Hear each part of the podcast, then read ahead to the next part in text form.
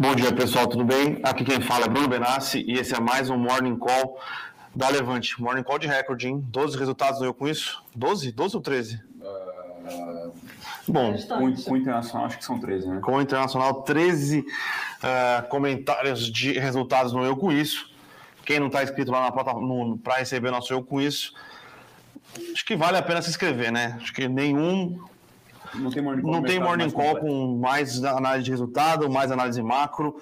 É, então, comentário político. comentário político, comentário gráfico. Sim. Então, realmente, morning call, é, na verdade, morning call não, morning call é, a gente faz aqui, uhum. mas realmente eu com isso, eu acho que não tem nenhum início de mercado aí tão completo quanto este, né? Então, hoje, novamente com Nelly Conag. E aí, Nelly, tudo bem? Pessoal, tudo bom? Bom dia. E Fernando Martins aqui para comentar um pouquinho do resultado de Coinbase de ontem, resultado de Disney hoje. Parece que deu ruim lá para Marvel, né? É, então. Streaming não vem tão bem. E também vou comentar um pouquinho de varejo aí, e acompanhado um pouco mais de perto as empresas de e-commerce, Meli, Via Varejo e também vou acompanhar Magalu no pós-mercado de hoje. Enfim, a gente tem um breve comentário macro, Bruno. Quer passar rapidamente aí para comentar de inflação nos Estados Unidos? Não é o foco, mas sempre. É, ontem, ontem, durante o nosso Morning Call, saiu a inflação nos Estados Unidos. Obviamente, a gente estava prestando atenção aqui, mas né, tinha muito resultado no uhum. calor do momento, naquela empolgação. É, eu acabei esquecendo de comentar os números, né? A inflação nos Estados Unidos veio novamente aí é, pressionando tanto a, a core, né, que, é, que, se exclui alguns itens um pouco mais voláteis, como é, o CPI completo. Né? Então, ontem foi um dia de realização nas bolsas americanas, com preocupações de que o Federal Reserve provavelmente tem aí que. Uh, ou pelo menos adiantar o tapering, né? Na verdade, uhum. o tapering está contratado, é um tapering que acaba com a, a política de estímulos ali, com, com, na verdade, não acaba com a política de estímulos, né? Ele diminui a velocidade de recompra é, do, do Fed até julho do ano que vem, então, uh, com os números que foram veiculados ontem, o mercado já começa a pensar: puta, será que ele vai ter que uh, acelerar uh, esse, esse programa de recompra? E Será que o Fed ficou atrás da curva? Será que realmente a inflação nos Estados Unidos, obviamente é um fenômeno mundial, mas a inflação nos Estados Unidos é, veio para ficar? Sim. Aquele papo de transitoriedade. É, então, foi um número assim é, bastante, que gerou bastante bastante burburinho no mercado. Nasdaq caiu mais de 1% ontem, S&P caiu, uh, Dow Jones caiu. Mas lembrando também que eu acho que até segunda-feira o Nasdaq, o, o Nasdaq e o S&P vinham de oito, oito altas seguidas, oito dias batendo recorde de, de all-time high, né? Então tem um pouco uh, dessa questão. E acho que, que o interessante falar é que, beleza, Nasdaq subindo, uh, S&P subindo, mas o resultado da maioria das empresas nos Estados Unidos 30% de crescimento ano contra ano, uhum. porrada. Uhum. Então, fica aquela bolha, não tem bolha. Na nossa visão, parece que existem bolhas localizadas Sim. em algumas classes de ativo. Uhum. O S&P como um todo, pensando que ainda 25% do S&P são as cinco maiores empresas é. do mundo, que crescem resultado de maneira é, espetacular. Sim, ganhando margem ainda, distribuindo proventos aos acionistas e comprando ações, enfim, as empresas estão com os fundamentos bem sólidos lá, principalmente falando dessas big techs aí, e algumas outras também agora alcançando o patamar aí de um tri, né? Parece um pouco loucura e tem até agora um novo material do Damodora bem interessante, revisitando o valor de Tesla. Tesla né? Eu, só vi que ele é. postou ontem, eu não vi ainda o... Eu vi os comentários em cima do material, mas Exato. não vi o material em cima. Que agora ela alcançou aí o seleto grupo, né? São, se não me engano, cinco ou seis companhias. A gente tem Apple, Microsoft, Amazon, tem Saudi Aramco também, que vale quase 2 tri de dólar. Enfim, mas realmente as bolsas lá fora batendo all-time high e um movimento mais ou menos homogêneo, né? Não tem tanto aquela dicotomia value growth que tanto se fala, tanto se falou aí nos últimos 18 meses, pelo menos, vai. É Nasdaq, mas é, também é Dow Jones e o S&P que acaba sendo ali um meio a meio, vai, para ser aqui um pouco mais reducionista e direto ao ponto, também aí em patamares recordes, né? Europa também está bem, né? enfim, o que realmente tem ficado para trás aí são alguns dos países emergentes, principalmente China, por todos aqueles fatores que a gente vem falando ao longo dos últimos meses, e alguns países é, com problemas próprios, inerentes aí. Não é, é, não é só Brasil, né? Turquia. Também tem Argentina, Turquia e um pouco também de Chile. Muita gente olhando aí. Lembrando que teve impeachment essa semana, se eu não me engano. Né? Mas parece que foi, mas ele não vai sair. É, a política do Chile está é, parecendo um pouco conturbada. Exato, exato. Mas enfim, a gente vê aí que é, não é só comprar bolsa barata, né? Os, os, os, os, índices desenvolvidos têm dado aí realmente um banho aí nos emergentes ao longo desse ano. Boa. Então, comentário macro sucinto, porque hoje a gente, como falei no começo, tem resultados a dar com pau. Uh, alguém se arrisca a começar? Querem que eu comece? Posso começar, então, falando de Taesa? Taesa, queridinha, né? Todo mundo pergunta aqui todo dia se Taesa ia pagar dividendos. Spoiler já, não vai, não vai adiantar, né? Não vai adiantar. E um spoiler também parecido um pouco com o que a gente viu em Zacatep, basicamente a operação. Ela se beneficiou do reajuste, do reajuste tarifário, que é basicamente o reajuste é, da inflação, que beneficia a companhia, beneficia a rápida a companhia, a receita da mesma. É, porém, como a EVCTEP, ela também apresentou uma ineficiência maior na gestão de despesas. Então, o PMSO dela aumentou comparativamente com o ano passado, então isso é, acarretou numa maior despesa operacional e as despesas financeiras dela também vieram mais acentuadas. Então, o resultado de Taesa, as linhas principais veio bem em linha com o que era esperado, mas o lucro sofreu um pouco nesse, nesse tocante, no tocante em relação ao maior despesa financeira. Acho que esse foi o maior agravante, mas assim, do que a gente observa, tanto Taesa quanto o Isacetep, elas costumam sofrer um pouco mais justamente na parte de eficiência operacional, nessa parte de gestão de despesa. Mas você acha que é uma questão de que elas cresceram demais? Porque. Ou. Sim. Acho que, é, acho que é a gestão da companhia, acho que é a gestão da companhia própria. Então, nada tão agravante, não são números tão acentuados, mas e olhando o resultado como um todo, não foi um resultado ruim. A gente pode até esperar um leve impacto negativo assim no curto prazo, mas nada que comprometa a sustentabilidade da companhia. A gente tá, botaria tá, dessa forma. Tá caindo aqui um pouquinho, lembrando que o Bovespa abriu, mas não, lembrando que a Isacetep, mundo... quando ela reporta, a gente comentou isso dos dividendos também, porque a Isacetep nos últimos resultados, quando ela reportou também, foi um pouco mais combalido justamente por causa dessa pior eficiência na gestão de despesas, porém, como ela divulgava dividendos próximo ou na mesma data que ela reportava os, os resultados, a gente não via essa reação tão, tão forte na. Tão forte. A gente não vê essa reação na ação da companhia tão forte, porque ao você anunciar dividendos, você traz, traz uma maior atratividade para a ação. Ainda mais no papel que é de pessoa física, né? Pessoa física agora, paga bastante então, dividendos. Contextualizando, resultado mais em linha, sofreu um pouco nessa parte de despesas, mas nada que comprometa a sustentabilidade da companhia, inclusive para um, um quadro mais defensivo, procurando ações mais defensivas, a Taesa se enquadra nesse, nesse segmento de ações que são que estão protegidas tanto do cenário de escassez hídrica, que a gente bate bastante aqui, uma vez que a receita dela vem do órgão regulador, vem, do, vem, da, vem da ONS, enquanto que e ela tem reajuste tarifário da inflação. Então, ela está um pouco mais protegida nesse cenário em relação a, a muitos outros segmentos do mesmo setor. Então, nossa visão para a Taesa. Boa. Vamos para o próximo? Vamos Temos vários hoje. Viva, Via, Vivara, A gente vai ter feito uma, uma Fiz votação. Uma a gente vai ter feito uma votação para o pessoal para ver qual que ele quer que a gente comente primeiro. Mas vamos de Via, vai. Via não abriu ainda, mas o leilão aqui indica que o pessoal não gostou seguindo, muito. Sim. Vamos uhum. seguindo a ordem. Então, Via, talvez. Vamos comentar um pouquinho do panorama do setor em geral, né? A gente é. já tinha é, comentado um pouco dos resultados de Meli. Meli entregou um GMV Lembrando, pessoal, a GMV é o Gross Merchandise Volume, né? É o quanto que a plataforma como um todo, todos os canais de venda, enfim, desses, dessas empresas é, consegue vender. Então a gente tem basicamente ali três grandes famílias, três grandes canais, desculpa, de venda. O primeiro é o e-commerce direto, um P, então é o é vendido através do site lá do ponto, né? Ou enfim, ponto Casas Bahia, né? Só, só cada, como é que é? É via e ponto. Via e ponto, Isso. vai.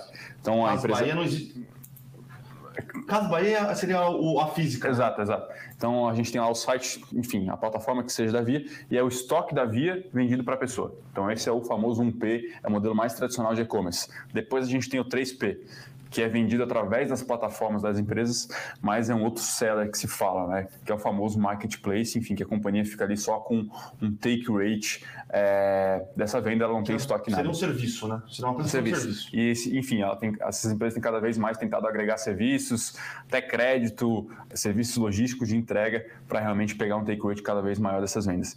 E a terceira vertente, a mais tradicional do varejo, que são de fato as lojas físicas. Então, se você soma todo esse pacote, você analisa ali quanto que a companhia é capaz de vender por meio da sua plataforma. Essa é a principal métrica, pelo menos o top line das companhias de varejo, tá?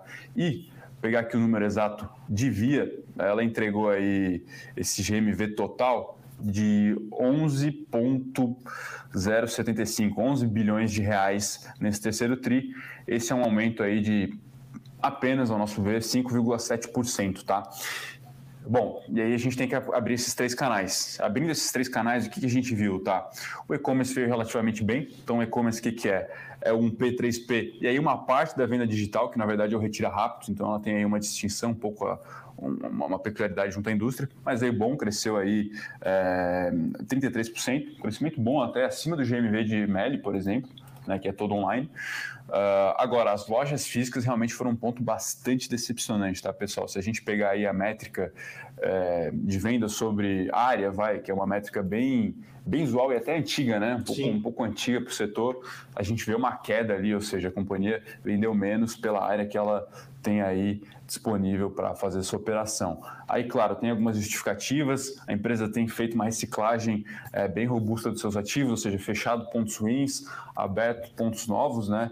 Então, isso realmente é, impacta um pouco, tem algumas, empresas, algumas lojas que são recentes ainda, então tem um pouco de ramp-up também, não são lojas maduras, mas mesmo assim, pela, pela ótica do same-store sales, né?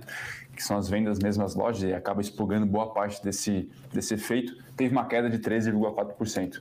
Então, realmente, o varejo físico veio muito ruim, muito ruim mesmo, né?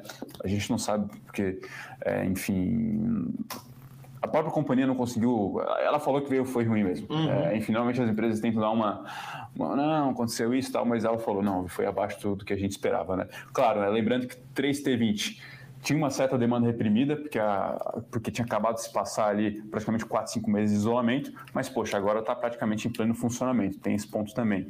E o ambiente macro nos parece bem mais desafiador.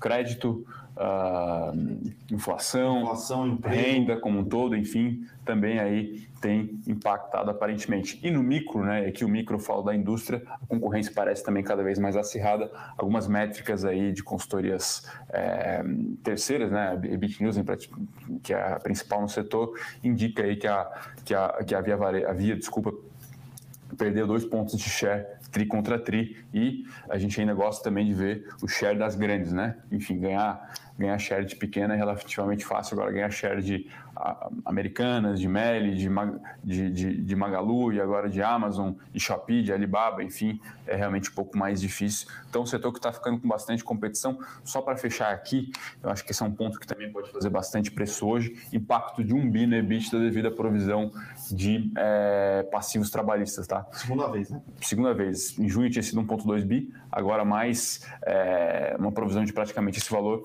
Isso, ao nosso ver, não estava no preço, não, não, não, não se esperava mais um passivo como esse e vem um momento muito ruim. Vem um momento que o preço está amassado, então se tiver alguma uma necessidade aí de follow-on, vai ter uma diluição muito grande, porque a ação já não está mais 14, já não está mais 20, está agora 7 reais. Uh, crédito corporativo já não é mais tão barato.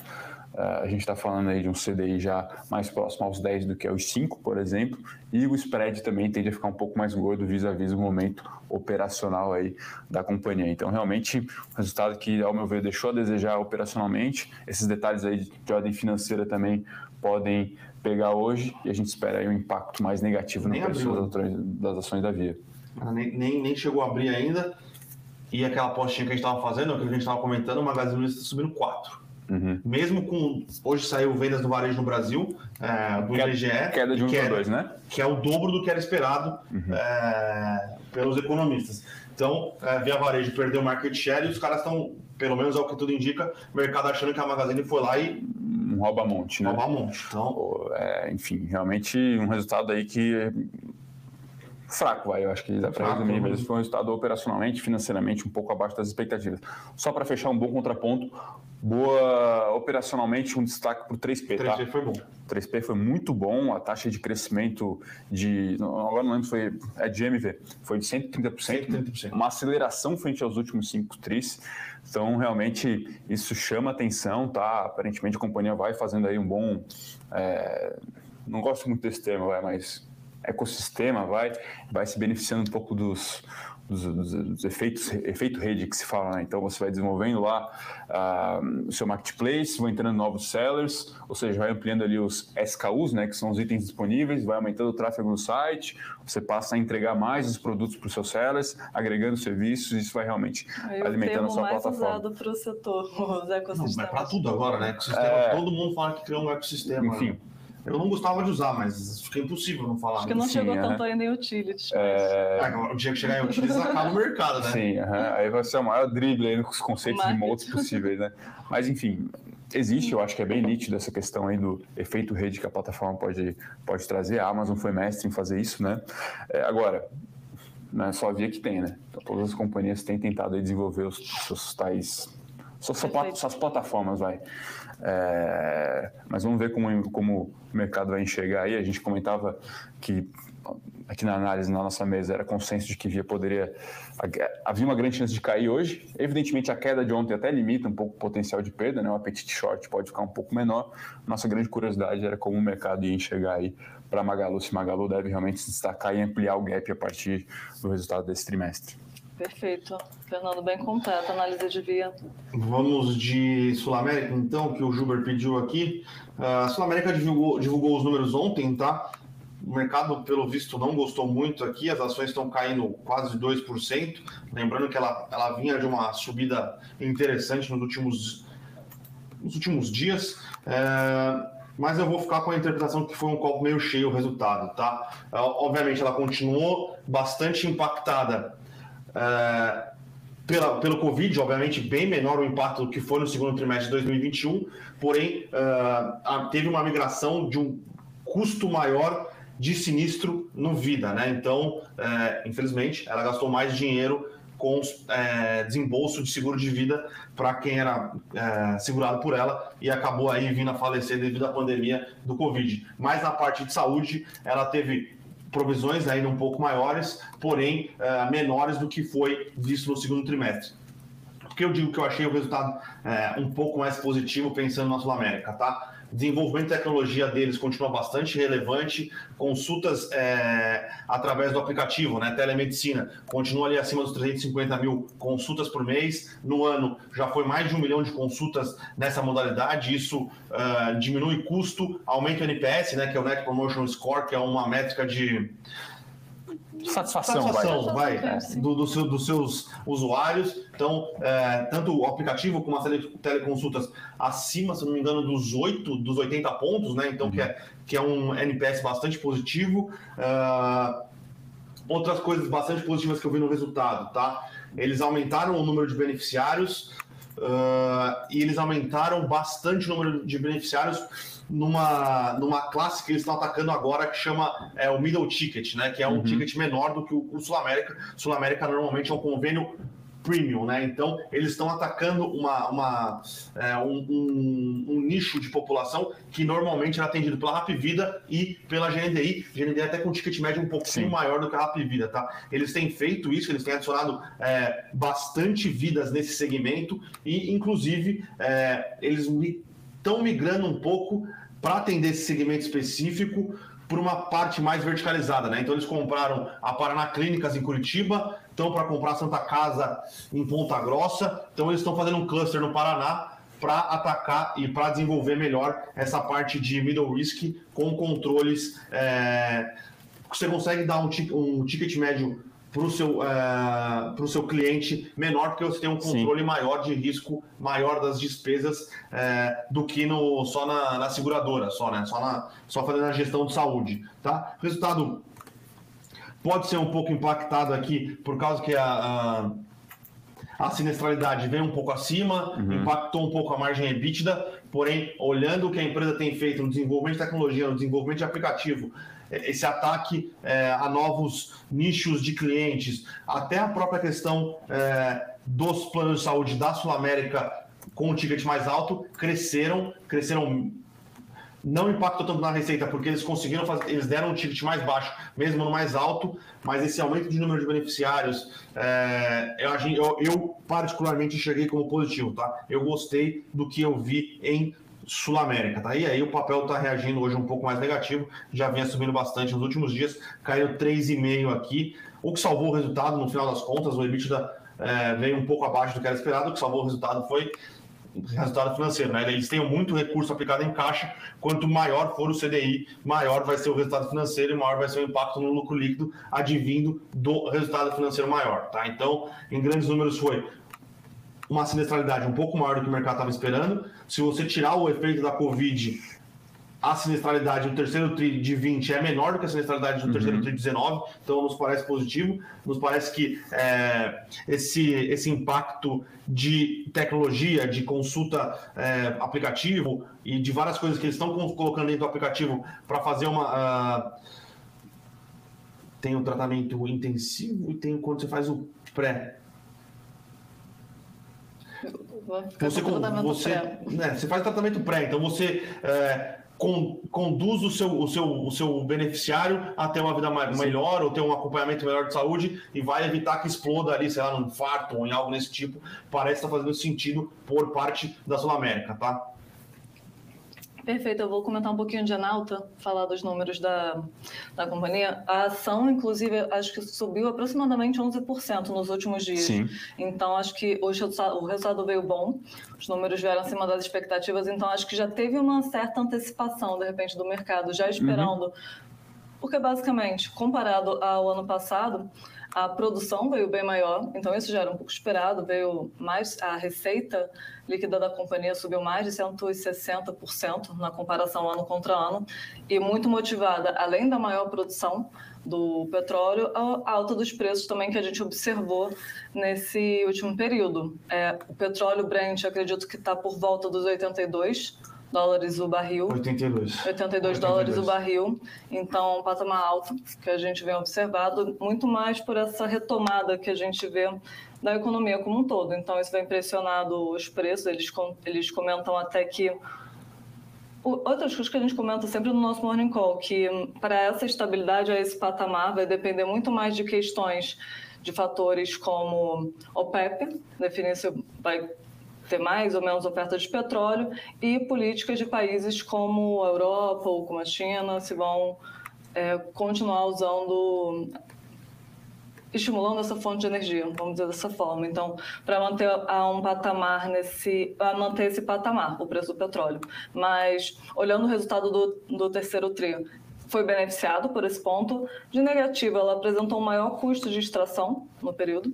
Então, paradas é o... ou o crew lifting cost. Não, mas foi por paradas programadas ou só fez a, só analisar a comparação tá. no último no último resultado. É isso, o tri, né? O tri e o no tri e no anual. Então, mas acho que muito desse maior custo também envolve é, essa também maior, produ maior produção que eles fizeram no período. Então, colocar dessa forma.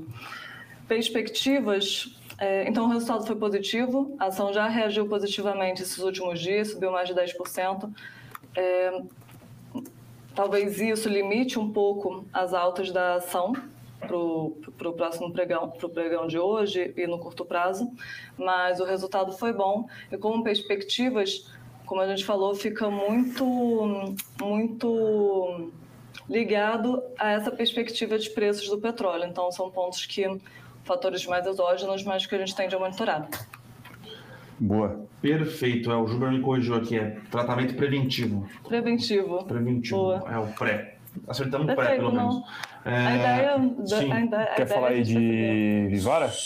Posso falar de Vivara só antes. Via Varejo está em leilão, mas já está caindo 19%. É, então, então, o mercado realmente foi... Além, além, além do, da, da do impacto tributário que tem é, é, esse, essa revisão é, tributário, não, além do impacto trabalhista que veio. Tributário ajuda um pouco. O tributário ajuda eles, mas foi muito poluído é, o resultado. É, né? foi, foi. A gente estava discutindo até a margem. Ela falou que ia ter uma margem de 9, porém. Não, sim.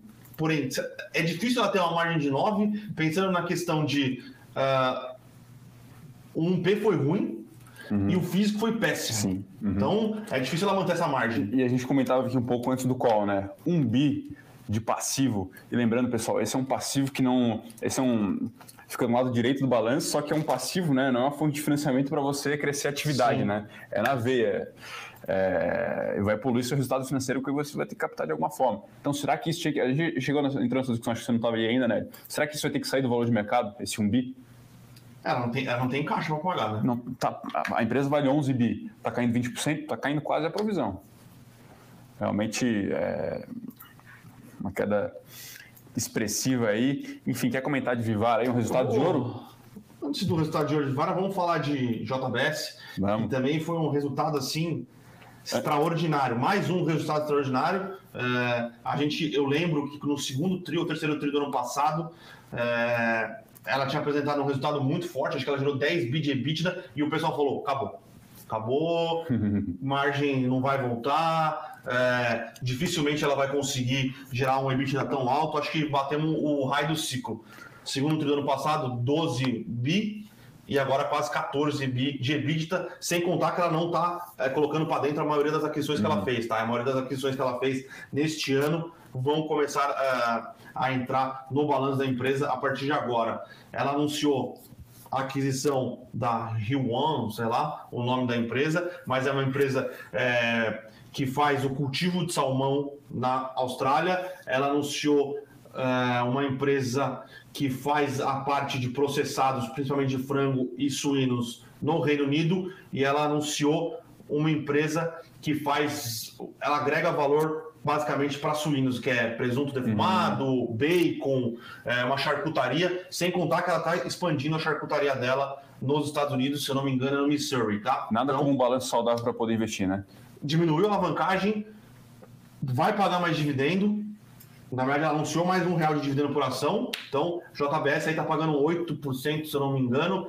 Aí, obviamente, se você imaginar que ela vai conseguir continuar distribuindo dividendos, ela comprou 370 milhões de ações, já cancelou. Sim. Então, no próximo resultado, se ela conseguisse distribuir mais dividendos, você receberia mais dividendos por, por ação. Sim, sim, então, se você fizer essa conta teórica, tá, pessoal? Normalmente o pessoal acha que é só tirar a recompra e conta como se fosse Não. um dividendo. O dividendo teórico só vale. Sim, sim, sim, sim. Seria 15%. Existe, tá? um, existe, existe um retorno implícito na recompra de ações, né? Quanto mais, quanto mais barato, entre aspas, o papel, melhor, porque você acaba sendo. É, aumenta proporcionalmente mais o, a sua participação na empresa, né? O efeito contrário da diluição. Então, em resumo, foi um resultado nível Aquela picanha do barbacoa, então. Ah, nível picanha, do, não, uhum. picanha do barbacoa ou baby do barbacoa? Nível, é? nível picanha é, premium do barbacoa, é. assim, um negócio absurdo. Novamente, como foi o caso da Marfrig, é, Estados Unidos, né, Joia da Coroa, uhum. principalmente a parte de, de carne, é, margens continuam elevadíssimas lá, então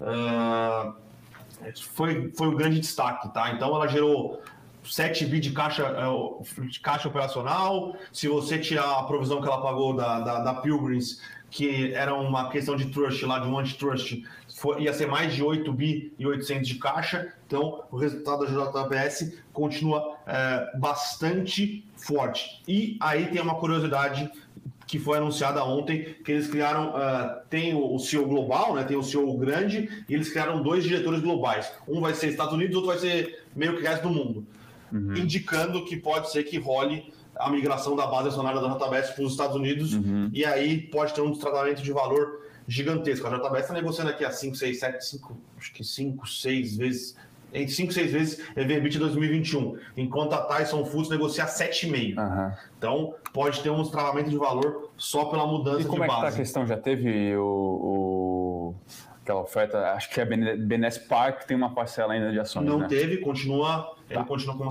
acionista.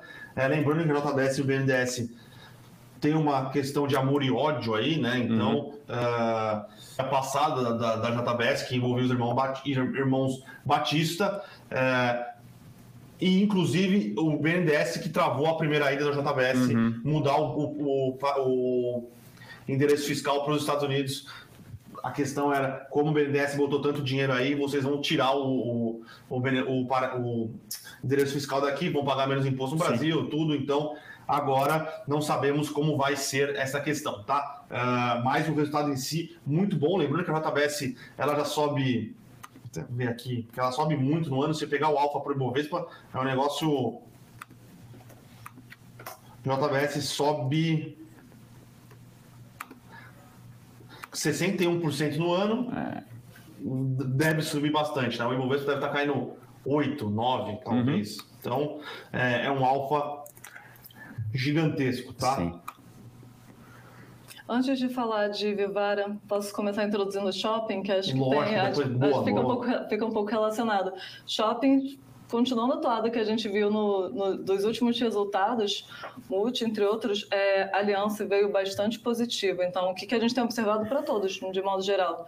É um aumento na taxa de ocupação nos shoppings, um maior um contínuo de redução do desconto que estava se dando para os lojistas no período pré-pandemia, então eles pagando cada vez ma- é, uma- um maior aluguel para esses, esses shoppings e uma maior movimentação também. Então a gente viu um resultado muito expressivo no ano contra ano e comparado a 2019, que faz sentido dado comparar tirando a, o período pa- pandêmico, a gente vê uma leve recuperação. Então a gente tem visto o que é uma tendência positiva, porque comparação a 2019, uma leve recuperação e nos últimos trimestres a gente também tem visto esse hum, essa melhora. Já, já Então, superou o nível 2019? Eu não já acompanho o superou, superou 2019. É, Então, isso já, já é uma tendência bastante positiva. Interessante, talvez o tráfego esteja menor, mas talvez, enfim, a pessoa vá com a intenção de compra mais contundente, né? Acho que a Acho que o Guatemi tem- falou um pouco sobre isso, não? Acho que a, a gente está também experimentando bem o momento, por mais que a gente não veja um- uma grande retomada que era o esperado Uhum. no início do ano, devido a todos os fatores que a gente está enfrentando como um todo, inflação, é, outros agravantes, é, era esperado um pouco a gente ver essa melhora para o Uhum, segmento shopping, uhum. segmento varejo. Então, só dos lojistas também estarem conseguindo pagar Sim. Uhum. já faz é o principal componente da receita da companhia. Então isso foi bastante positivo. Então para as ações de shopping, é, agora superando 2019, a gente deve ver acredito que uma alta nas ações das, das companhias. Agora lembrando com, que devido ao cenário macro é, a gente espera uma alta com uma certa limitação. Uhum. Não seria Boa. num, não seria num cenário normal, sem agravantes, a gente esperaria um pouco mais intenso essa, essa recuperação. Não é o caso. E só uma coisa que é importante lembrar, o Same Store Rent, né, que é o aluguel mesmo as lojas, foi... Se você pegar para comparar com 2019, você fala, nossa, subiu, sei lá, 35%. Só que se você colocar o IGPM de 2019 até 2020, sim. você vai falar, ok, eles conseguiram repassar IGPM, sim, mas não a totalidade do IGPM, e por isso que o número é, você, bate o olho e fala, caramba, foi realmente bastante, mas tem uma questão envolvendo aí reajuste dos contratos Perfeito. pelo tá- IGPM que explodiu, né? Sim, o GPM explodiu e o que ela, a companhia tem feito é cada vez reduzir mais o desconto que ela tinha Sim. dado anteriormente para os lojistas. Então, ela continuando nessa toada, isso é positivo para a companhia. É, só, só uma, uma coisa interessante, quem quiser entender como é que essa questão de linearização dos aluguéis, como foi o, o desconto e como está sendo impactado, a Multiplan, no resultado dela, ela fez três páginas explicando o que é linearidade normal, que você pega o aluguel a mais que é cobrado no, no- no Natal e lineariza mensalmente. Então, depois ela explicou como funciona o desconto que ela concedeu e depois ela explica como é que funciona o desconto com o aluguel a mais na linearidade. Trabalho muito bom da RI da Múltipla. Multiplan, muito Esse bom mesmo. último release da companhia veio bastante didático, sim. Muito bom. Foi, acho que foi um dos melhores releases de shopping. é, E da própria companhia, que a Multiplan já tenha divulgado. sim, do histórico sim. dela, sim. Boa. Fala vamos, de Vivara agora, Vamos de Vivara, tá? Vivara que tem, obviamente, ali. É... Alta exposição a shopping. Acho que alta exposição a shopping, 99%, 90, altos por cento das lojas acho que dela 99% das lojas da Vivara são concentradas em ficam shopping. em É um número bem alto, sim. Sim, então divulgou um resultado de ouro, como fez a, a piada, lembrando grande Eduardo Guimarães. Né? Só faltou um- Perfeito. um tch. Perfeito. Então, é, foi um bom resultado, aumento de, de receita, aumento de margem, aumento de lucro, ah, aumento de same-store sales, né? A Vivara conseguiu fazer um trabalho bem interessante no ano passado. Ela fez um shift, né? Ela fez uma mudança para venda digital, seja ship from store ou ou via WhatsApp, muito interessante no ano passado. É, ela tem uma questão interessante de estoque, que o estoque dela, na teoria, não vence. Se não conseguir vender, quiser trocar de coleção, ela manda para Manaus, inclusive, onde ela tem benefício tributário e até é uma, uma das benesses de estar é, instaurada na Zona Franca, instalada na Zona Franca de Manaus, derrete o ouro e faz um, Uhum. e faz um novo. Obviamente, tem uma perda de, de, de alguma coisa, mas. Uhum. Não é, um- perda total do não, é uma estoque, perda- sim, é uma Não precisa queimar o estoque, né? Pro- Exato. Então, setor ah, de varejo. um bom resultado. Então, margem cresceu, lucro cresceu. Os números do terceiro TRI 2021 contra o terceiro TRI de 2019. Venda, venda das mesmas lojas. Qualquer, qualquer métrica que você pegar está bem superior ao terceiro TRI de 2019, que, se eu não me engano, foi quando a Vivara fez o IPO. Uhum.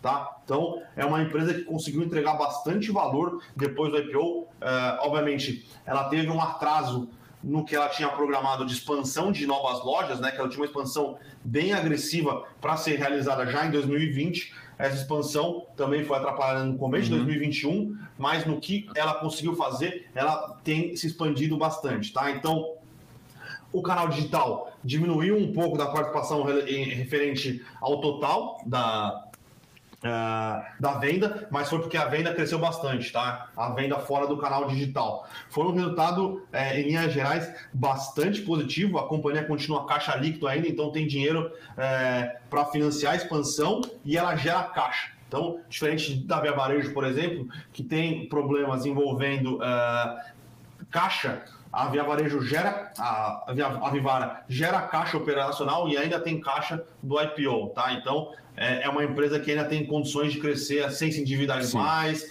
É, inclusive, Essa é, essa é a, a operação que o banco bate na porta É, eu quero te dar dinheiro. Eu quero te emprestar. Se eu não me engano, ela tem um resultado financeiro positivo, tá? Eu, eu, eu não lembro direito dos números, obviamente, pessoal. A gente olhou muito o resultado, mas o resultado financeiro dela é positivo. Isso quer dizer que ela tem bastante caixa aplicado e nem, nem tanta dívida, tá? Foi um ótimo resultado de Vivara. Vivara aqui subindo 2,95, um alfa de quase 1 e 1,2 pontos percentuais aqui do índice. Alço também está subindo bastante, né? Leandro Sonai subindo 5,44. É um. Das de shopping talvez seja a que tenha menor cobertura, né? Acho que sim. Até por ser small. É, tem a questão de ser small. Lembrando que a Aliança Sonai também foi uma fusão da Aliança com a Sonai. Então, é, eram duas empresas que negociavam muito pouco, eles fizeram a fusão, o papel subiu bastante, mas aí veio a pandemia e derrubou. E aí o pessoal Sim. acho que deixou um pouco de lado e falou: acho que eu consigo olhar outras coisas. Perfeito. Boa. Temos mais alguns resu- resultados? Quer Temos. Eu posso falar de internacionais aqui. Fala de. Posso Fala falar só de TOTUS, vai, que TOTUS está subindo Boa, bastante. boa. Então, Boa. A TOTUS divulgou os, os seus números ontem, é, números muito bons da TOTUS, tá? Lembrando que a TOTUS ah, ela adquiriu a RD Station, que é uma empresa é, de business performance, né? Então Sim. é para você auxiliar o seu cliente na disparada de e-mails, captação de lead, um CRM, então era algo que não tinha ou era bem incipiente dentro do, do balanço, é, dentro da receita da TOTUS mas ainda representa só 7%. Ela contribui só com 7% da receita. O grande destaque ainda é ah, os ERPs, a Uhum. parte de, de que eles fornecem para a gestão de empresas, representa aí 80% do resultado e teve um resultado muito positivo, tá? Eles conseguiram é, crescer base e passar preço. Então, foi o maior crescimento de receita dentro do segmento de gestão desde 2012, se eu não me engano, tá? Então foi um resultado muito forte dessa parte de gestão dentro da TOTS. Isso por quê? Cara, porque eles têm poder de preço, é, a taxa de, de renovação dos contratos dele é de 90, é acima dos 98%. Então, você instalou o seu software da TOTS lá, dificilmente você vai sair. Tem um custo de troca elevadíssimo Sim. ah, e eles têm poder de repasse de preço. Então, repassar preço no ano de pandemia, a gente tem visto basicamente shoppings, JBS e a TOTS, e provavelmente uhum. a gente vai ver assim que é fazendo sim, isso, sim, tá? Sim. E eles conseguiram uh, colocar clientes novos nessa questão de, de recorrência, né? Então, uh, é um foi um foi uma estratégia bem, bem executada, tá? Eles normalmente não conseguiam colocar tantos clientes novos para a base. Tem uma questão agora que eles estão fazendo softwares mais uh, eles estão fazendo essa instalação de um RP, um RP mais maleável, então você já consegue cobrar do seu cliente é, a recorrência direta, você não precisa ficar instalando licença para o cara, ensinando o cara a, a, operar o sistema. É um sistema mais em nuvem, mais fácil de fazer, então isso auxilia na recorrência da empresa, tá? Então o resultado foi muito bom. É, a parte do, do Salesforce, não, né? Do RD, que é o concorrente brasileiro do Salesforce, apresentando crescimentos robustos de receita, Sim. né? Tri contra tri, e a máquina de crédito que eles têm lá, a parte TechFin, solução de desembolso de crédito, utilizando o que eles têm de dados dos RPs, continua é, batendo recorde de geração de crédito. É, obviamente, esse trimestre teve um desempenho um pouco pior do que o anterior.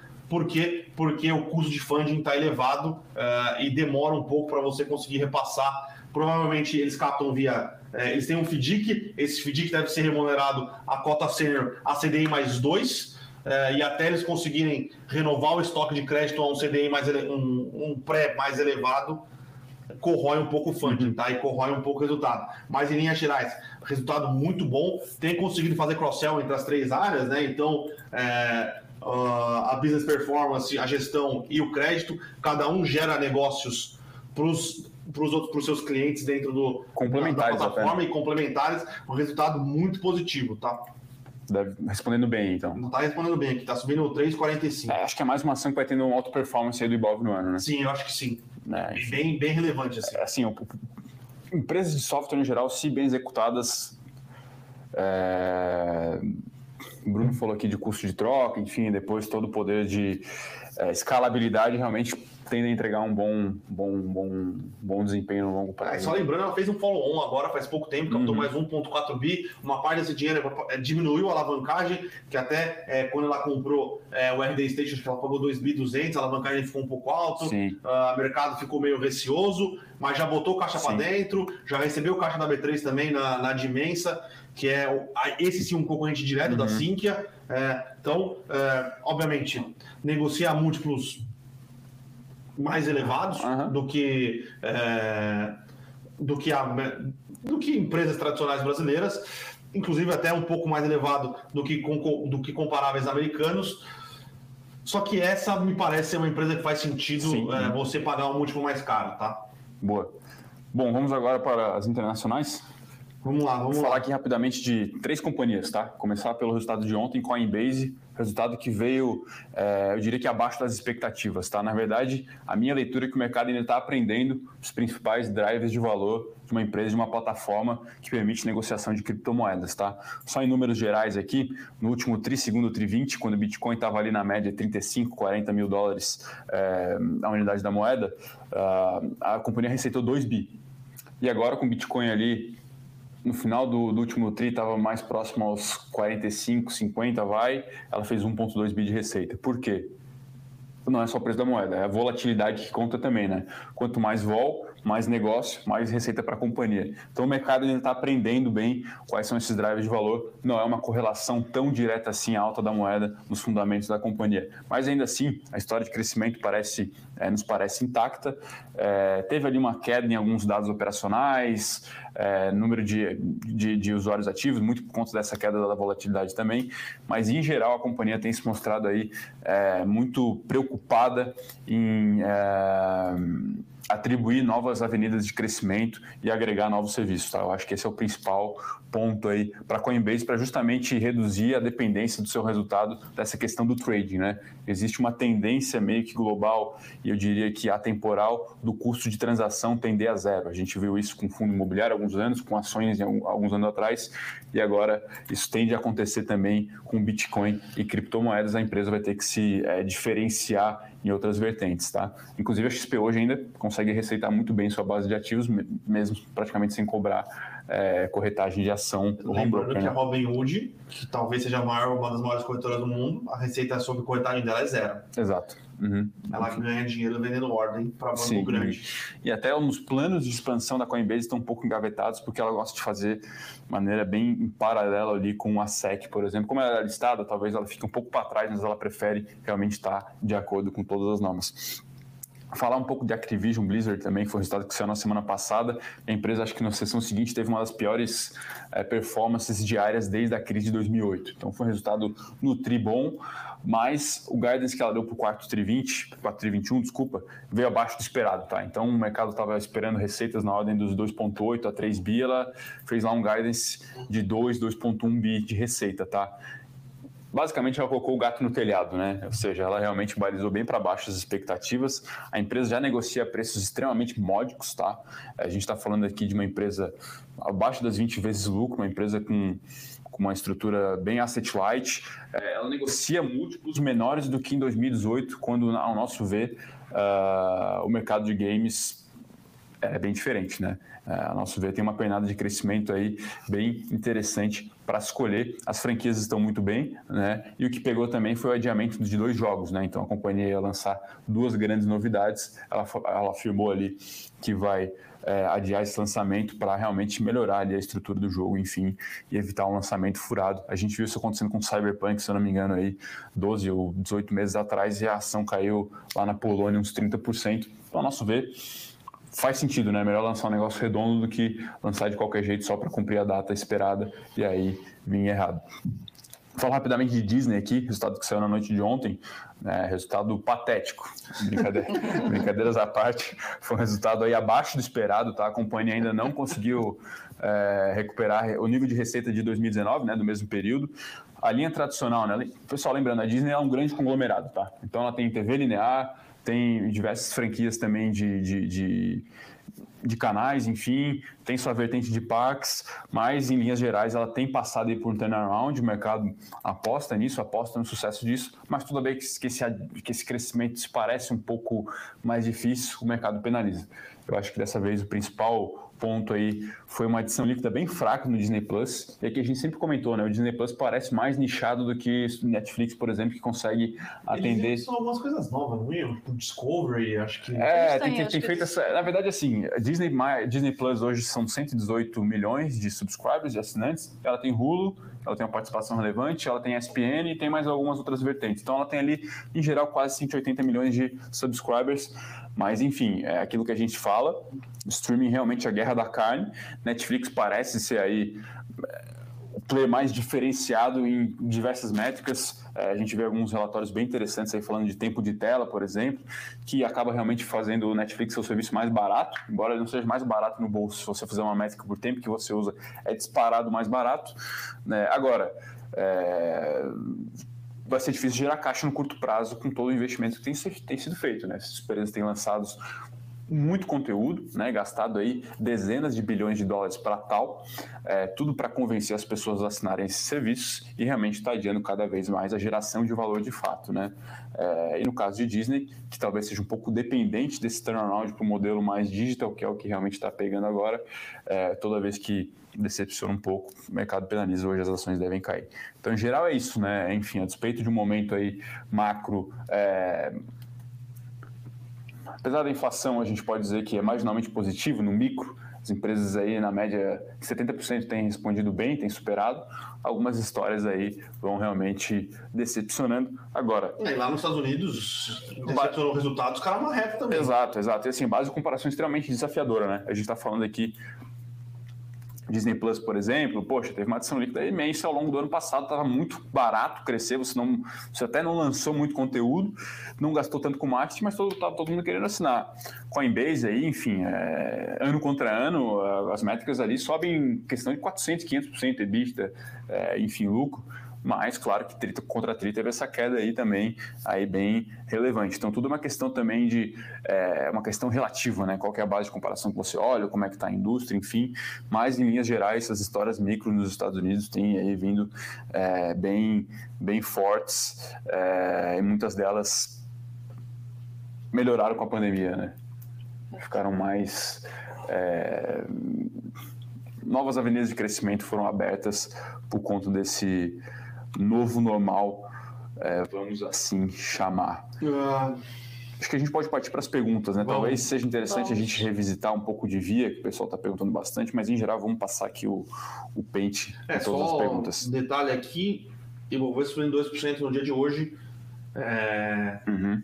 uma alta bastante forte, mas quando você para para olhar aqui o que está subindo, não está subindo nada, ou na verdade não está subindo muito o Brasil. Está subindo maior alta Uzi Minas, uhum. segunda maior alta Gerdau, terceira maior alta CSN, obviamente vai trocando. Quarta maior alta Vale, quinta maior alta, maior alta é, BRAP, né, que é a Bradesco. Sim, é. Da onde vem essa alta é, robusta de commodities. E a Suzano também subindo forte, aqui subindo mais de 3, que é um milagre, porque o dólar está caindo por cento, é, e a Suzano subir 3 é um milagre. Uh, Ontem, durante o pregão, foi anunciado que na China é, a Evergrande tinha defaultado, e aí, puta, lá na China o negócio é um, um caos, é um tumulto. Uhum. E aí, de repente, quando chegar no Twitter, que não, ela pagou, e não pagou, pagou, não pagou, pagou. Até ontem o minério de ferro caiu forte na China. É, no final da noite descobriram aqui, no final da noite, né, que eu digo no final da noite de lá, madrugada Sim. aqui no Brasil, descobriram que a Evergrande conseguiu pagar ali, era 150 milhões de dólares só em juros. Então, acho que isso deu uma animadinha um pouco melhor no mercado. O minério de ferro está subindo hoje mais 5, 6%, uhum. e as empresas é, vão a reboque, tá? Voltando a dizer o que eu sempre digo, tá? Isso faz sentido para a Vale, isso faz sentido para a CSN, isso faz sentido para os Minas, isso não faz sentido para a Gerdau, tá? Gerdau uhum. não deveria é, ter uma oscilação tão grande como as outras empresas do setor. A Gerdau é uma empresa que não depende de mineração, a, a Goal, né, que é a, a Gerdau Mineração, é uma parte ínfima do resultado é, e é uma parte ínfima da produção que é usada pela Gerdau. A Gerdau normalmente é, utiliza sucata para a produção do para a produção do aço do aço plano que ela utiliza, tá? Então é, é, é uma correlação meio estúpida, eu diria, uhum. entre empresas que dependem do minério de ferro e a Gerdau, tá? Mas a Gerdau aqui hoje é a segunda maior alta do Bovespa. Certo. Uh, vamos, vamos, vamos passar pelas perguntas aqui? Vamos, vamos, vamos. O descobridor vamos. de sete bares aí, acho que é o melhor nickname aí do nosso Morning Call. Inclusive, daqui a pouco a gente deve anunciar um happy hour com, com o pessoal aí do Morning Call, né, Bruno? Sim, sim, daqui a pouco, né? É, vamos, vamos, vamos marcar aí com o pessoal. Cadê o Adilson? Um abraço para Adilson. Eu vou convidar, convidar Não, o pessoal tem alguns aqui. convidados pra... aqui já, né? É, a nossa hot list aqui, né? Adilson, Matheus, o Juber enfim, daqui a pouco a gente anuncia aí um happy hour com nossos principais participantes aí, enfim, todo mundo vai poder também aí comparecer no nosso happy hour aqui em São Paulo. Uh... a pergunta do Bruno, ele pediu para a gente falar um pouquinho do resultado da Copel. Boa. A gente não olhou o resultado a fundo, mas passando alguns highlights.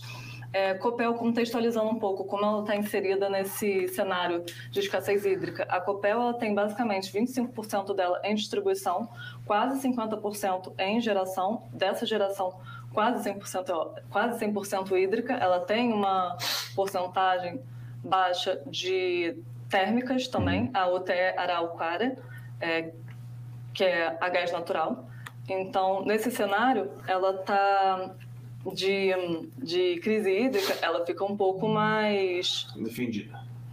Não, não, eu ia falar o contrário, ela fica um pouquinho mais exposta, ela fica um pouquinho mais exposta, defendida talvez porque ela está, você falou um ponto, na parte da distribuição, ela conseguiu, dado o aumento da tarifa, ela tem vendido a preços mais elevados, o efeito negativo do maior aumento da tarifa é o desestímulo do consumo, mas em um cenário atual que a gente ainda está um pouco em recuperação é, das atividades, ela tem vendido mais, então isso é positivo na parte de distribuição, a tarifa mais, eleva mais elevada, mas na parte negativa, justamente essa parte da geração, ela tem, pela maior concentração dela em hídrica e por não estar tá podendo gerar tanta energia, ela tem comprado muita energia no mercado spot. Então, isso compensou os ganhos que a companhia teve no trimestre, então o resultado foi bem em linha, não, não foi um resultado tão ruim. Então, ela conseguiu se defender por esse lado e a térmica dela, de Araucária, também conseguiu uhum. despachar bastante no período. Então, um resultado um pouco mais em linha, é, compensado por esses dois lados. Bom, Quer ir para via? Vamos então? para via de novo, então, fazer. É... Muita, o pessoal, o pessoal deve ter entrado é, aqui ao meio do Morning Call, deve ter sim. se assustado quanto está caindo no momento. Voltou, né? Caiu 10, voltou. Mas nesse. Tá, tá, tá, o leilão estava caindo 15, 20 o agora? O leilão estava caindo 18. Tá, agora voltou para 10. Tá, vamos lá, pessoal. É... Via varejo, primeiro de tudo, operacional, né? Um P3P e é, lojas físicas, junta tudo, é o GMV. O GMV cresceu apenas 5,7% ano contra ano. Esse é um crescimento aí que a gente pode dizer que é fraco até para a maioria das empresas de ordem industrial, tá? Então, a companhia de crescimento, a gente pode dizer que foi um, um número módico. É, lojas físicas muito baixo, tá? O same-store sales caiu quase 14%. Então, embora ela esteja fazendo uma reciclagem dos ativos das lojas, enfim, realmente nos decepcionou. Vis-a-vis o que a gente viu em shopping, que a gente viu em Vivara, realmente tem aí um uma, uma, uma, diferença bem relevante, tá? Em termos de margem, margem bruta veio ok, margem operacional, a gente pode dizer que só veio boa, aquela recheada de ajustes, né? É, essa surpresa aí de um bi adicional em provisões trabalhistas, ninguém estava contando, ela já havia provisionado 1,2 bi, então realmente é um passivo que você adiciona no lado direito do balanço, sem uma contrapartida em termos de ativos, ou seja, é uma obrigação que você vai ter que só vai minar o seu resultado, né? Como a companhia passa por dificuldades em termos de geração de caixa através das suas operações, é, só queima a caixa. Exatamente, para crescer. dizer que não. Para crescer e não está, não está conseguindo crescer tanto assim. Se, se, se o GMV tivesse crescido aí 50%, beleza. É, isso aí o mercado com certeza vai agora ver se de fato ela tem capacidade em honrar completamente seus compromissos aí de curto prazo, tá? Evidentemente, esse 1 bi de ordem trabalhista não vai vir no primeiro momento, a gente pode dizer que não é recorrente, eu acho que dá para dizer, embora seja discutível. A gente pode dizer que não tem efeito caixa, no curto prazo não tem, mas em algum momento vai ter. Né? Isso vai vir parcelado. Ela até fez ali uma previsão de como vão ser esses pagamentos, né? mas realmente uma situação um pouco mais delicada. E aí, enfim, a companhia vai ter que correr atrás de financiamento para bancar agora toda essa queima de caixa e continuar honrando seus compromissos. A ação agora não está mais com 14 reais, está 7 hoje, deve ir, ir para mais próximo dos 6,50 por aí, enfim. Uhum. Então, se ela tiver que fazer um follow-on, vai ter que diluir muito para levantar recurso. O mercado de crédito corporativo está um pouco mais caro, CDI aí agora colando nos 9, 10%. O spread tem, tem ficado um pouco mais gordo, com a operação um pouco mais difícil, também vai ficar. Os bancos vão ficar um pouco mais exigentes ali para uma operação um pouco mais arriscada, né? Então, realmente foi um resultado aí bem abaixo, operacional não muito bom, e é, esse ponto financeiro aí com essa provisão também é, atrapalhando, tá? Contraponto, margem bruta veio boa, é, e o 3P é muito bom, tá? 3P a gente tem que fazer uma menção honrosa aqui, porque a companhia cresceu em 133%, isso ano contra ano, maior taxa dos últimos cinco tris.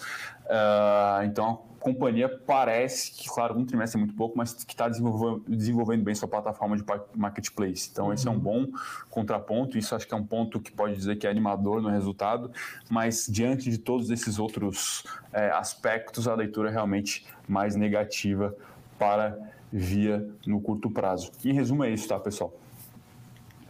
Boa, vamos lá então. Uh, tem uma dúvida do Fábio Freitas aqui, pessoal. Com juros podendo chegar aos dois dígitos no ano que vem, vocês acham que bons FIIs de papel e logística são um bom investimento para longo prazo, pensando em valorização é, e dividendos, tá? Uh, o que a gente tem visto, tá? Os fundos de logística têm apanhado bastante. É, eu já vi eu de logística pagando mais de 10% é, de dividend yield é, na cotação uhum. atual, tá? Então, e os fundos de papel têm distribuído 10% de dividend yield independente da cotação, porque aí, ou o fundo é atrelado ao IGPM, indexado uhum. IGPM, ou ao IPCA, e agora o CDI. Então, todos estão sentando a lenha ali no, na, no, no mês contra mês, então é, impulsionando é, o pagamento de dividendos, né, que é através da distribuição dos juros de correção monetária dos seus certificados de recebíveis imobiliários, tá? Eu gosto particularmente da combinação de fundos de papel e fundos suíços. Fundos de papel, no cenário que a gente está hoje, dão uma proteção maior para a carteira uhum. na questão é, de volatilidade. São fundos que não têm caído muito, não tem mexido bastante. Já os fundos de logística, se eu não me engano, logística esse ano é a pior performance do IFIX é a classe de logística, tá? Uhum. Então, é uma classe que sofreu bastante, é uma classe que tinha muita pessoa física que se beneficiou do ano passado quando os fundos subiram bastante, porque é, eles viraram queridinhos, né? Todo mundo Sim. queria estar investindo em logística porque estava bombando, é, o pessoal que depende de galpão logístico estava conseguindo honrar uhum. os seus, seus compromissos, então, é, além de não ter caído, subiu e o dividendo continuou caindo, diferente de laje corporativa, diferente de shopping, e no começo da pandemia até um receio dos fundos de recebíveis, ninguém sabia se as empresas iam conseguir honrar ou não, ou se os mutuários vão continuar pagando ou não é, a, a, prestação da casa, ou a prestação é, do seu loteamento, da sua, do seu, da sua multipropriedade. Então, é, e agora, com a Selic subindo, o pessoal para para fazer conta e comparar CDI atual com dividendo do fundo imobiliário, que é uma cotação que não faz sentido, mas é uma cotação que é feita e por isso os uhum. fundos de logística têm caído bastante. Nos atuais níveis que a maioria dos fundos de logística tem negociado, seja em uh, valor por metro quadrado, seja em dividendo de projetado, seja em aluguel por metro quadrado, me parece fazer sentido ter uma exposição uhum. em uh, lajes corporativas, em, em logística. Pensando em valorização num curto para médio prazo, eu prefiro estar posicionado em laje corporativa uhum. em São Paulo, tá? Porém, uma carteira que você quer mais uh, longo prazo e dividendos, faz sentido. Boa. Vamos, vamos, só vamos fazer um merchan rapidinho aqui. Claro. Blackout Levante. Toda essa indicação que você falou aí, né, Bruno? Então, fundos de papel, fundos de logística, lajes corporativas, a gente tem uma carteira indicada aí de fundos imobiliários. Inclusive, a gente está em fase aí de Blackout Levante, nossa Black Friday antecipada aí. O pessoal aqui vai deixar o contato para você conversar com o time comercial que está às ordens lá, para de repente você ir conseguir, enfim, comprar é, um dos nossos, assinar né, um dos nossos produtos aí. Brunão aí toca muito bem fundos imobiliários, eu acho que é realmente uma classe de ativo é, subestimada, vai. Sim, subestimada sim, frente sim, ao potencial no Brasil, e ainda mais com as quedas recentes. Se você não comprar muito mal o fundo imobiliário, não tem preço errado para comprar. Exato. Tem que comprar muito mal. Ou Sim. um monoativo que você comprou porque o dividend yield foi de 50% uhum. e aí o prédio caiu, Sim. alguma coisa nesse sentido. Você consegue comprar fundos imobiliários é, num preço um pouco errado, diferente uhum. de ação. Você comprar talvez num preço um pouco errado. Uhum. Isso que é muito mais previsível, né? Sim. Boa. Pode Nelly. Não, responder rapidinho a pergunta do Descobridor de Sete Bares, essa é rápida sobre o parecer do CAD em relação a Localiza e Unidas. É, já tem um tempo do pedido sim, mas se eu não me engano, a previsão, a data final é até janeiro de 2022. Então, pode ser que seja. Está é, tá na porta, mas pode ser até que seja um pouquinho antes, mas eles têm até o final do mês para dar o parecer oficial. Então, ainda vai faltar um pouquinho, mas está na porta. Boa. O pessoal que perguntou de BNDES e ações de capital aberto, né? É, alguém perguntou, deixa eu ver aqui. Foi o Luiz. Olha, são diversas, né? As Suzano, Vale, Petrobras. Suzano ele saiu, acho, acho, tenho quase certeza que ele já estopou. Mas sim, é, são, são muitas companhias, tá? Algumas até. O vale eu acho que ele estopou. Estopou tudo? Vale eu acho que ele estopou tudo. Eu não tenho certeza. Uma parte. É porque tem o BNS e BNS Par, né? Enfim, mas, por exemplo, ela tem ainda participação, se não me engano, na Sinqia, é, outras tem companhias menores. Sinqia, tem participação na JBS, que é, é, é dono de 23% da JBS. Na TOTS também, acho que ela na tem uma TOTS, participação. tem participação. Frigoríficos, eu acho que ele ainda tem participação nas três, eu não tenho certeza. Uhum. Na JBS, certeza. Na Minerva, eu acho que ele saiu ano passado. Na uhum. Minerva não, foi na Marfrig, acho que ele saiu ano passado, mas eu não tenho certeza. Mas enfim, a gente viu aí uma enxurrada de oferta follow-on secundário ao longo dos últimos anos, que foi aí, pode chamar de privatização, mas uma descapitalização do Estado brasileiro em companhias abertas relevante. Acho que o principal dele foi o follow-on de Petro ano passado a 30, mas tiveram algumas operações bem relevantes no mercado aberto também, os block trades, né? Em Vale teve um, acho que se eu não me engano, esse ano. enfim, acho que pode até entregar o prêmio lá de trader pro pessoal do, do BNDES que conseguiu vender Petro pré-pandemia a 30, depois vendeu Vale também muito bem. Então, realmente, é, engordando lá é, até o caixa do tesouro, se não me engano, uma sim, parte do, do, dessas vendas vai realmente para o caixa do Tesouro Brasileiro. Enfim, temos mais algumas perguntas aí, pessoal. Vamos ver. Aqui meu computador acabou a bateria. Temos mais algo? O pessoal te pergunta um, de falar, é, sim, um panorama vou, geral vou de fechar, elétrica. Vou fechar então falando de elétrica. Elétrica, eu diria que tem sido bastante previsível, tirando um outro caso. Por quê? A gente sempre fala aqui sobre a diferença dentro do setor de energia elétrica, a diferença de cada segmento. Então, ações que a gente vê concentra... empresas que a gente vê que têm operação concentrada em geração de energia hídrica, é, caso da e, caso da ES Brasil, a gente já esperava um resultado um pouco mais combalido, dado a, o atual momento, o atual quadro de escassez. Então, a companhia não está conseguindo gerar, é, não tem sido estimulada a gerar muita energia hídrica, até para poupar seus reservatórios, então pouco que tem, tem que comprar a energia no mercado spot, se é mais caro, ela se prejudica dessa forma. Então, nesse cenário, companhias como a ES têm, têm divulgado um resultado mais negativo, que já era um pouco esperado. Transmissoras, apesar de ter, eu diria que foi bem, bem apesar de ser um pouco abaixo das expectativas, é, não é um, uma queda que impacte a sustentabilidade dessas. É um setor, é um segmento extremamente defensivo e sustentável no longo prazo. Então, a gente, esse resultado foi um pouco mais, mais foi um pouco não foi tão positivo, foi um pouco mais negativo, mas nada que a gente que mude a tese de investimentos longo prazo do papel fala dois resultados mais interessantes. Ômega, que veio negativo no trimestre, mais dado a efeitos não recorrentes. Então, é um papel que a gente gosta bastante e passada essa passado o embrólio da relação de troca relação, e a fusão da ômega geração e ômega e ômega desenvolvimento, a gente acredita que Tendo resolvido esse embrólio, isso vai destravar muito mais valor para a companhia do que o último resultado que teve esses efeitos de não recorrente. Então, ômega foi um que não esperado, mas que a gente continua positivo. E para fechar, acho que Equatorial divulgou ontem, a gente não comentou no nosso eu com isso, mas passando bem rápido sobre a companhia, é trimestre bastante positivo.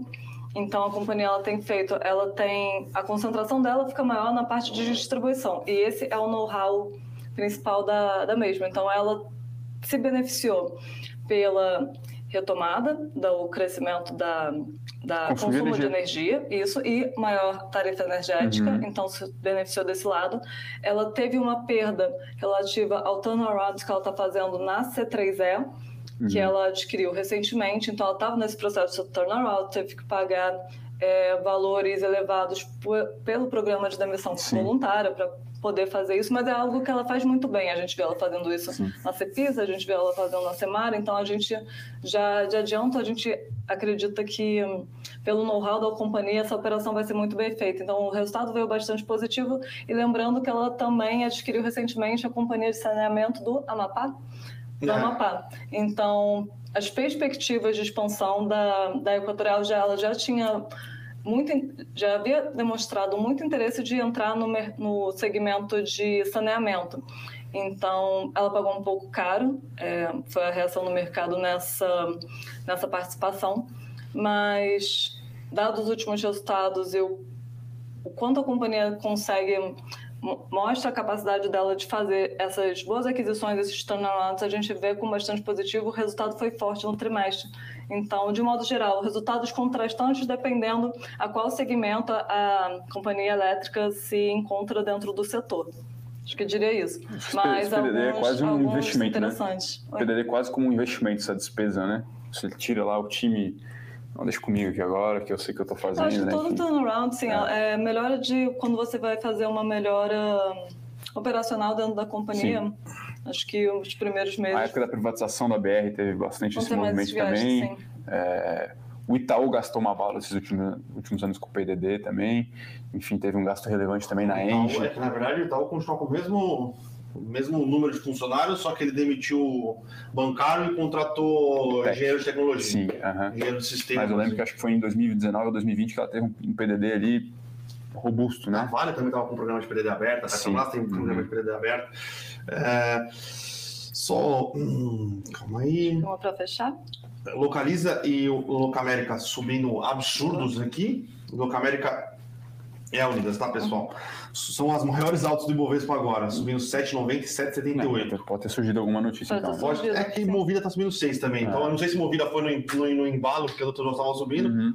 Eu não vi notícia nenhuma, mas... Como, como é que foi o impacto pós, do, pós o resultado de, de, de rent que você caiu, assistiu, caiu, caiu, caiu, caiu, mas caiu. Pode ser alguma coisa Pode ser algum insider, tá? A gente viu as ações da Via Varejo já vinham caindo relativamente bem nos últimos dias antes da divulgação do resultado, e aí veio esse resultado é, ruim. E aí, para variar, né? O resultado veio ruim via varejo. Banqui lança a conta digital no quarto tri. É, deve ser uma notícia no call, no meio do call. É, no meio do call aqui. Uhum. Então, igual o Bradesco disse ontem que vai o Digio, que não funciona direito no Brasil ainda, a missão é levar o Digio para América Latina uhum. igual o Nubank. Então, é assim que não é, para mim é inacreditável, tá? Eu pessoal, acho inacreditável. O pessoal perguntou de Nubank, a gente vai fazer a cobertura é, da oferta, né? Talvez seja a grande, é, a grande oferta do, ano. Né? Enfim, até com relevância mundial aí vai. Sim, é o maior banco digital do mundo. Sim. É, é então, vamos, vai, vai, ter cobertura sim. A gente está fazendo nossas contas iniciais, os drivers de valor e tentando ver se vale a pena entrar nessa oferta. Lembrando aí que quem tem conta já ganhou um BDR. Já ganhou um, um sexto de BDR, né? Um sexto de ação, né? Que é um BDR, é isso, né? É. Então já ganhou aí quase 10 reais aí, um prêmiozinho. Colocar de, 10, de 12 meses. Eu quero ver. Eu acho que vai ser feito.